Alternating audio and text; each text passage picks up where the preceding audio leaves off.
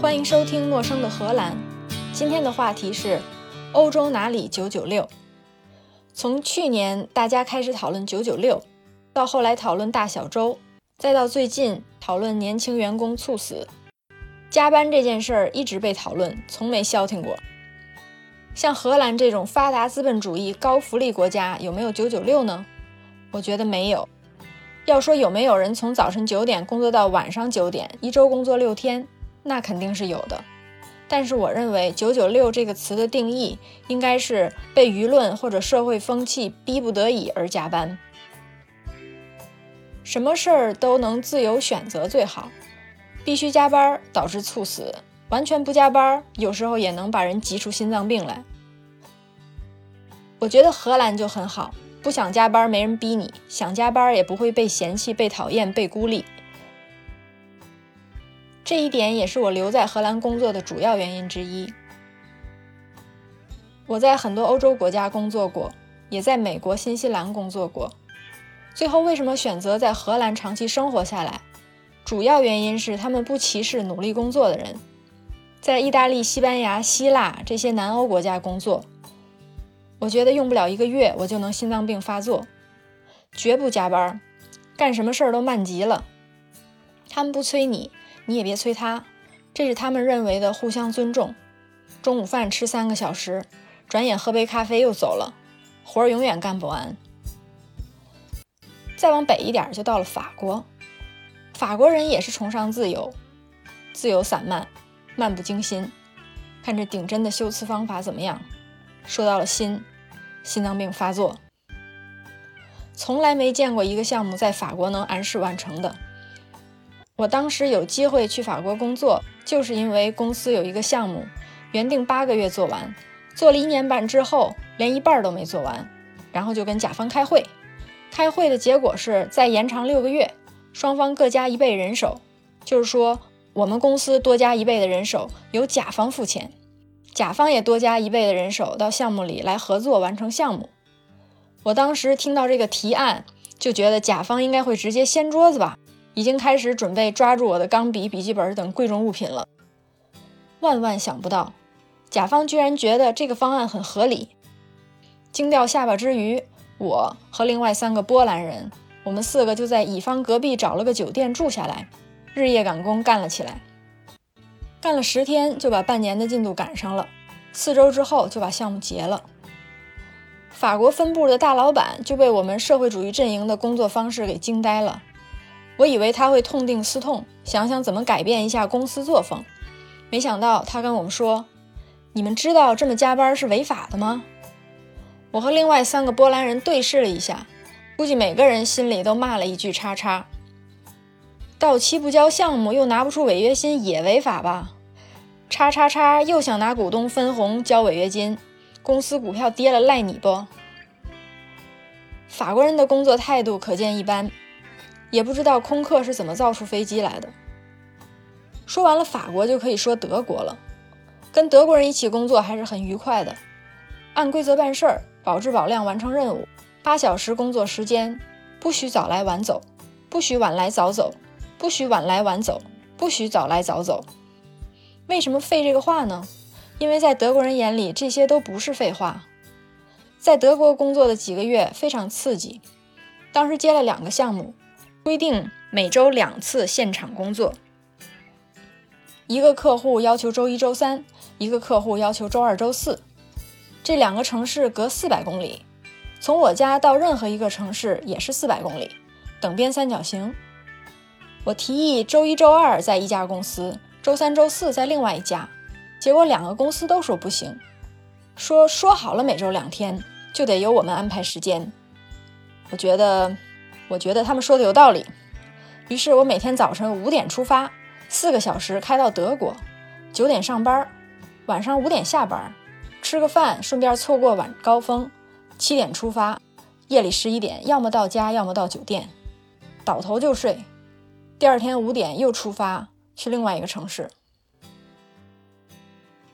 再往北就到了北欧四国，工作起来也很舒服，大家非常直接，好像哪个半球的北方都一样，能动手绝不动嘴，不需要客气，特别符合我的性格，也不加班，下午四点就没人了。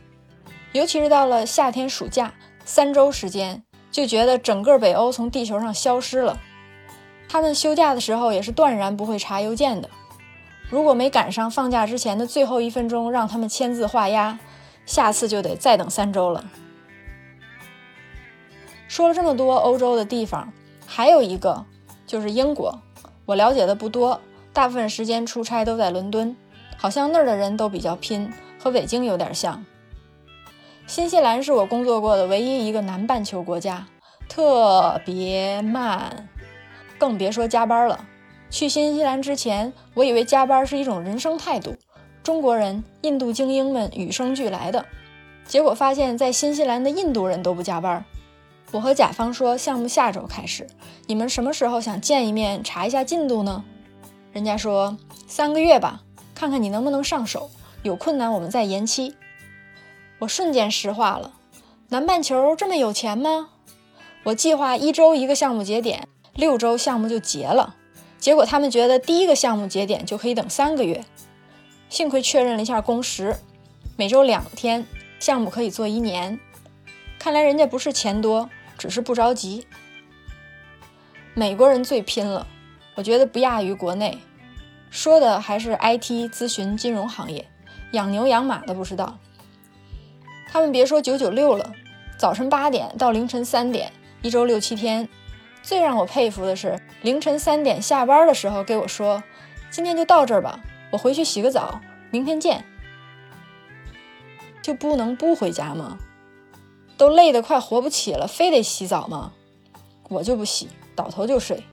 第二天半死不活到公司，一看回去洗澡的那帮人，一个个打鸡血一样的，已经喝咖啡聊天了。不知道他们精力怎么那么旺盛。拿命换来的美国 GDP 被川普花在数选票上，真为他们不值。比来比去，就荷兰最好。最好的地方就是他们不逼你加班，也不歧视努力工作的人。其他欧洲国家，尤其是法国和南欧，你加班就是他们的敌人，你在破坏他们的劳动力市场。这也是为什么做生意的华人在这些国家被人嫌弃，因为我们工作时间长，劳动成本低，服务又好。就挤占了他们躺着赚钱的劳动力市场，荷兰人就不会，他们既不会逼你加班，你加班他们也不会干涉你。荷兰人在欧洲是出了名的努力。我早晨四点钟上路，路上已经全是车了；六点钟出门，高速上已经堵死了。和我一起工作的荷兰同事，大部分不加班，也有加班的，加班的都是六十小时起跳，基本上是八十小时。我从零九年。回到荷兰，一直到去年疫情开始，工作时间都很长，不止九九六，比幺零零八六还长。最早的几年基本上是早晨十点到晚上十一点，一周六天，周日到晚上六点，因为办公楼六点关门。当时我觉得办公楼关门关得太早，影响我攀登科学巅峰的步伐。那个时候我的同事们也加班，荷兰人。我就觉得我也应该加班，本来就需要比人家花更多的时间读荷兰文、英文，写的也比人家慢，所以加班至少可以补足我花在语言上面的时间。后来几年换了一份工作，工作时间还是差不多。这一次并不是个人原因，是被同事压榨了，但是当时我并不知道。后来工作经验多了，才意识到当年遇到了什么样的情况。我们可以找一集单独说，职场 PUA 应该是没跑了。再后来换到一家国际大公司，加班的都是那些大老板们，早上七点就到，晚上七点还在，每天行李箱就在办公室里放着，随时出差。我在那几年干的也比较爽，我家离公司六十公里，为了错过早高峰，早上五点出门，六点就到公司了，下午三点就下班。当然，很多时候三点钟被什么事儿绊住了，就得等到晚上八点才能下班。为了错过晚高峰，我加班也有原因。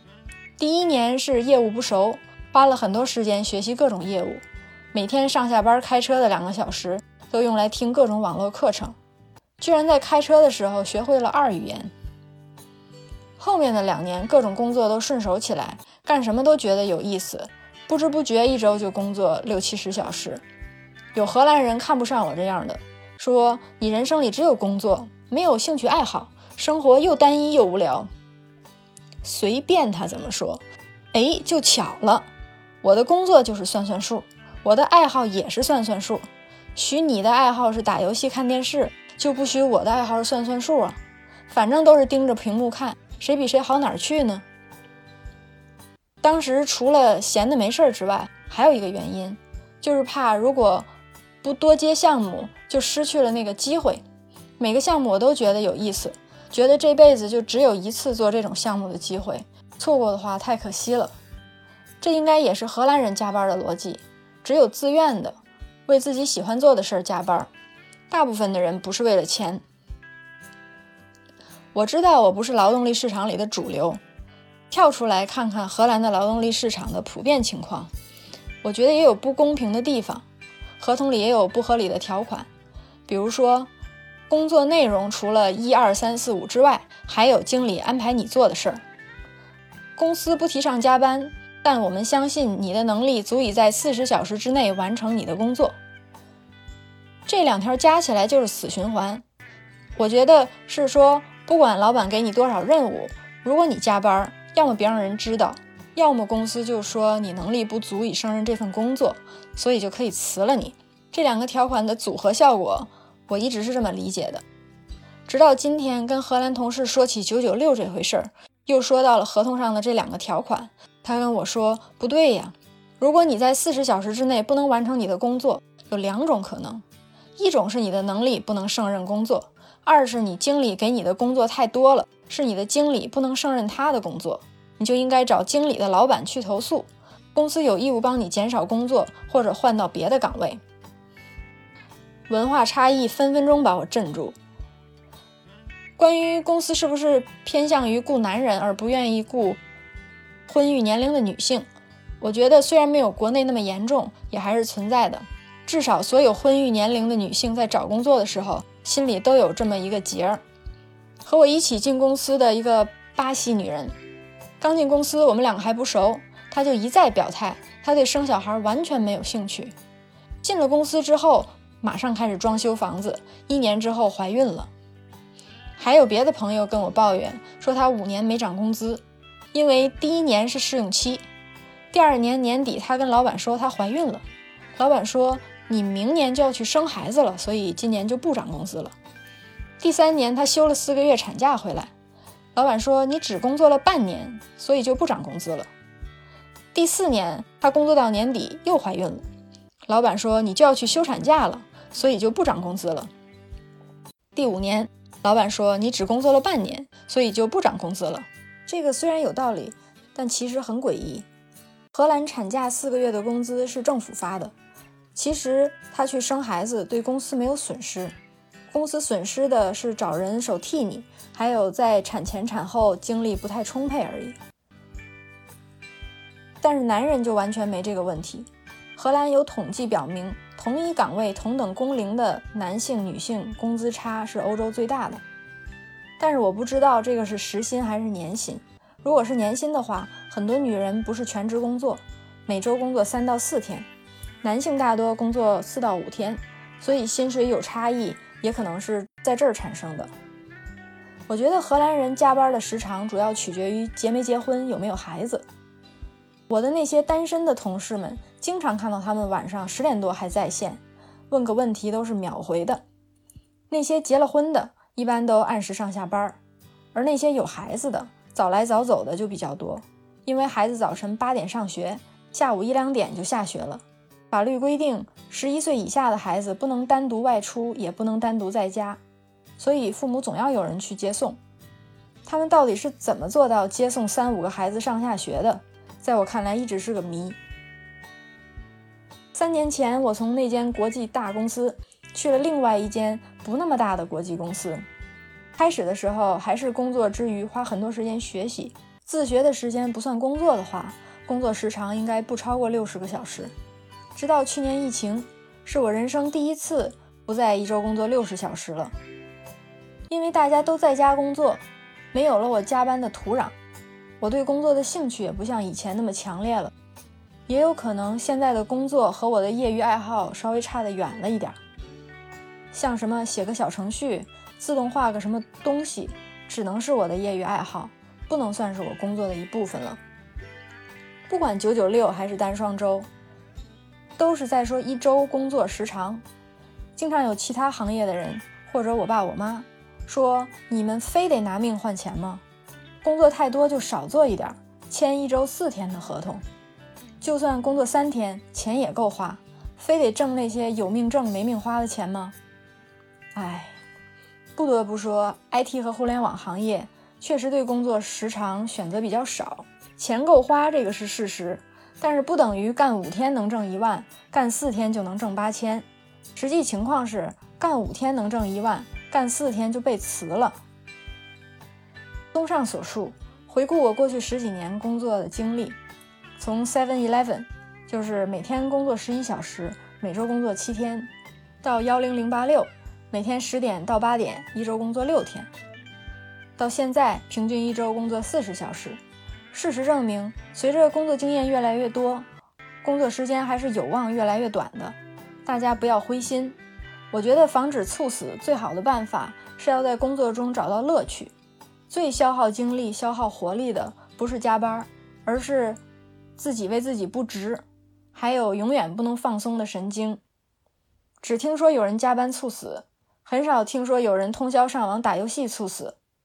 估计是在你做自己喜欢做的事儿的时候，分泌的多巴胺、内啡肽、血清素等等都可以防止猝死。最后一句是我瞎说的，完全没有科学依据，大家不要当真。以上就是今天的内容，祝大家就算九九六也要愉快的九九六。陌生的荷兰，下次见。